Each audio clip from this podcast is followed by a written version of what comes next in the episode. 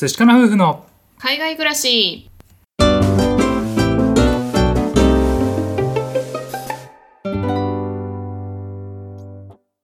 こんにちは。寿司かな夫婦のカンナです。あつしです。このチャンネルでは私たち夫婦のこと海外生活のことについて2人で配信しています。はい皆さんいつも聞いてくださってありがとうございます。ありがとうございます。私たち夫婦は妊活を始めて5年目不妊治療を始めて2年目の夫婦です。はい。今日はですねあの妊活不妊治療のお話をしてみたいと思うんですけれどもはい。妊活男も辛いよっていうことをね お話ししてみたいなと思うんですけれどもはい。はい、これはあの男は辛いよのパクリで全然関係ないんですけれども、やっぱり妊活とかさ不妊治療っていうと、うん。もうね紛れもない事実として女性側にね負担の8割以上がいくんですよ。うん。あのもちろんね男性で不妊治療の治療を受けられてる方とかねいらっしゃるんですけれども不妊治療一般的な治療を受けると、まあね、女性の方はホルモン治療があったりとか、うん。注射を受けたりとかね採卵をやったりとか手術を受けたりとかねなんかそういったこともあるので、ね、あの2人で、まあ、僕たち今ね不妊治療やってるんですけれどもはい。まあねあのカンナはいろいろ頑張ってくれてるそれに引き換え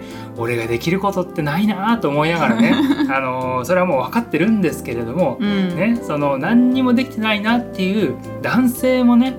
不妊治療やって2年目ですけどもうん。あれ結構しんどいことない？みたいなさ、うん。最近あの気づいたので、ね、それを聞いてくださっている、まあ、女性の皆さんにねあ男の人も意外とこんなこと感じてるんだとか、まあね、もしくは妊活をねされてる男性の方であ分かる分かると思ってね聞いてもらえたらいいなと思って今日はお話をしてみたいなと思います。はい。ね、これ先ほどね言ったようにやっぱり妊活不妊治療やってると女性の方がね身体的にも精神的にもねやっぱりアップダウンもあるし負担がいくんですよ。うん。はい、でねそれをやっぱり見てるとさ隣でこうねあのいる自分こそが、ね、あの奥さんを支えてあげなきゃとかねいうふうに思うしう、ん。ね、あこんなにね頑張ってくれてるでしかもね辛そうにしている奥さんをね目の前にしてさ「いや俺は弱音を吐けないよ。俺が支えなきゃ」みたいな気持ちになるわけよ。うん。ね、あの俺なんか割とそういうタイプであんまりねあの自分の愚痴とかいうのももうそもそもね言わないもんねあんまりね。あんまり得意じゃなくて、うん。まあ、そういった考え方でこうね毎日の生活をしながら、ね、不妊治療もやって、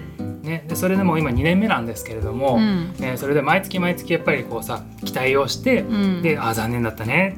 でまた頑張ってあうまくいかなかったねみたいなさうんそれを繰り返していくとさ、ね、あれなんか俺もしんどいぞって思ってきたのよ。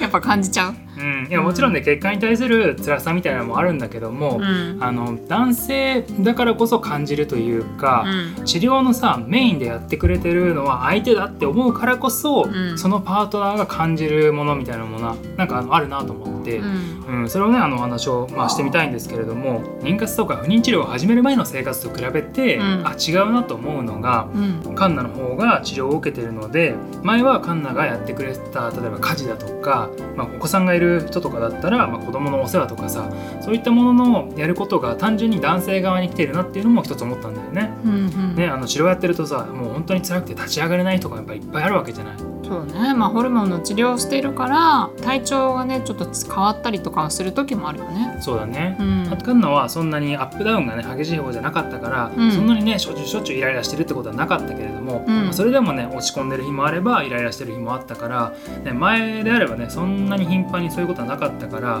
まあ、そういう風にさどうしてもこうなってる妻を見て前であればさもっとご機嫌でいてくれたのにあれなんか辛いなとかさあイライラされてるなと思ったらこっちもちょっとざわっとする時もあるし。うんね、なんかそういった生活がこうさ続いたりとかして今までだったらなかったストレスとか、まあ、やることとかそれにプラスして今カンナはねその妊活に集中してもらうために仕事を辞めてもらってるじゃない。うんね、でそういう意味であの分かってはいたしそのために準備もしてお金を貯めておいたんだけれどもお金がさこう減っていくっていうのを実際に見た時に、うん。あんまり気にしないようにもしてるしカンナにも気にしてほしくないと思ってあんまり話さないようにしてるんだけども減ってくお金を見るとねやっぱりちょっと大丈夫かなとか。そうだね、うん。スピードがかなり速いもんね。そう、うん。でまあ前はねあのダブルインカムでやってたから俺がもし仮に働けなくてもまだ大丈夫かなっていうのがあったけども俺がお金稼げなくなったらやばいっていうのを分かってるから、うん。それでねプレッシャーまでいかないけども、うん、なんかちゃんとやんなきゃなとか怪我できないなとかさ、うん、なんかそういうような気持ちをね常に持ってるというか、うん。俺がしっかりしなきゃ俺がやらなきゃみたいな気持ちがこうずっとこう張り詰めてるというか、ううんん、なんかねそういったものがここ2年ぐらいあったなっていうふうに思うんだよね。そうだねだからといってね不妊治療をやってる女性の方がもちろんね辛いっていうのはわかるし、うん。うん、それは間違いないと思うんだけども、ね、いざじゃあそれを不妊治療という中では自分があんまりやれることがないっていう風に感じている男性だからこそ多分こういうような思考というかさ、うん。うん、考え方になってでまあ人によってはね気にしない人もいるかもしれないけども、まあ、俺がちゃんとやんなきゃなっていうようなタイプの人はこういう風に感じてうん。なんか知らないけどちょっとこうストレスに感じているというかうん。プレッシャーを感じているというか、女性の方がね大変なんだよっていうのを何回もねラジオで言ってるんだけどもあれ結構男性も辛い時あるんじゃないのって思ったからね、うんうんちょっと紹介してみようかなと思って今日お話をさせていただきました。まあね淳は責任感が割とある方だし見えないプレッシャーもやっぱりすごく出てくるし予定がね全く立たないから、うん。こうここでもう終わりとかで決まってたらねこう頑張れる気持ちもあるんだけれどもそもう本当にその将来が見えない。こんなに頑張っても結局その結果も出ないかもしれないっうん。ていう未来が待ってるかもしれないっていうのがやっぱ不安をよりかきたてちゃったりするよね。そうだね。う、ん。うん、でねじゃあそういう気持ちになった時にどうすればいいかなっていうのをね考えてみたのよ。ううんん、僕が思ったのが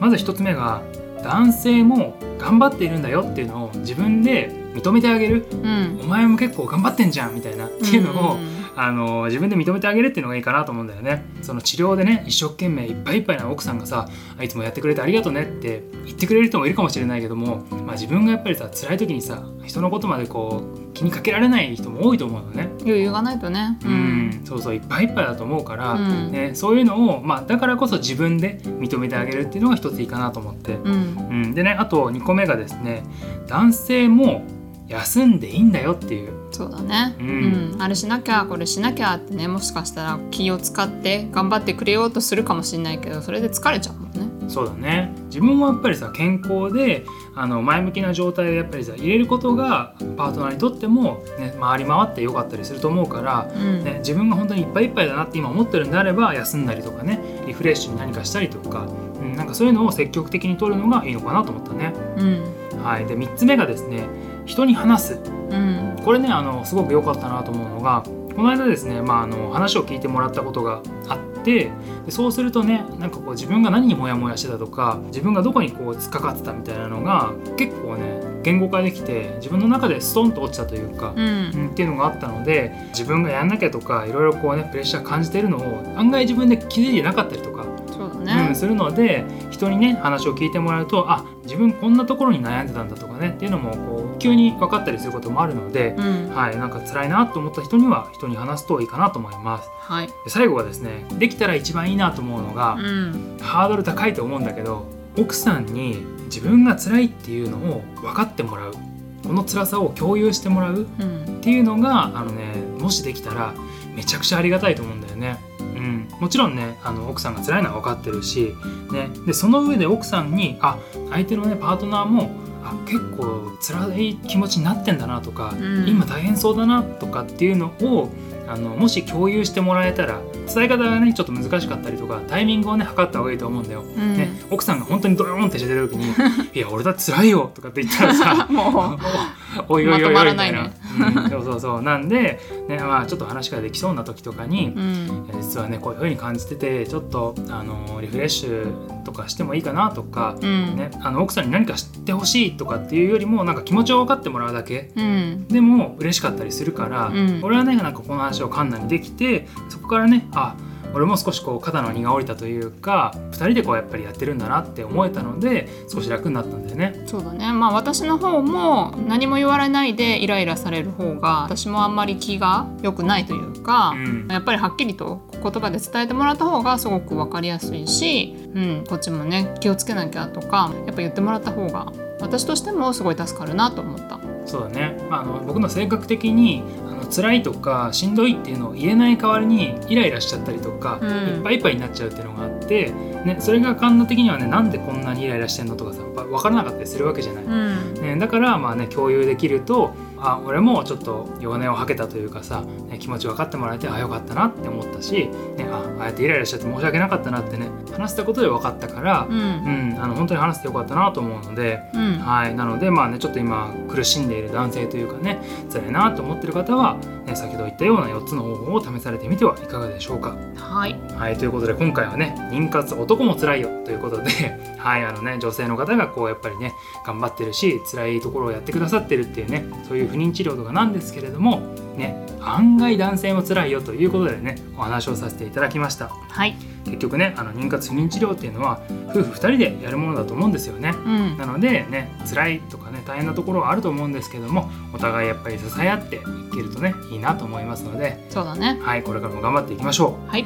はい、この話が良かったという方、よろしければチャンネルフォローしていただけると嬉しいです。また、概要欄からお便りを送っていただけます。質問ですとか、こんなお話がしてほしいとかございましたら、ぜひ送ってください。お待ちしております。はい、では最後まで聞いてくださってありがとうございました。また明日お会いしましょう。明日はあれかな？寿司かな？バイババイバイ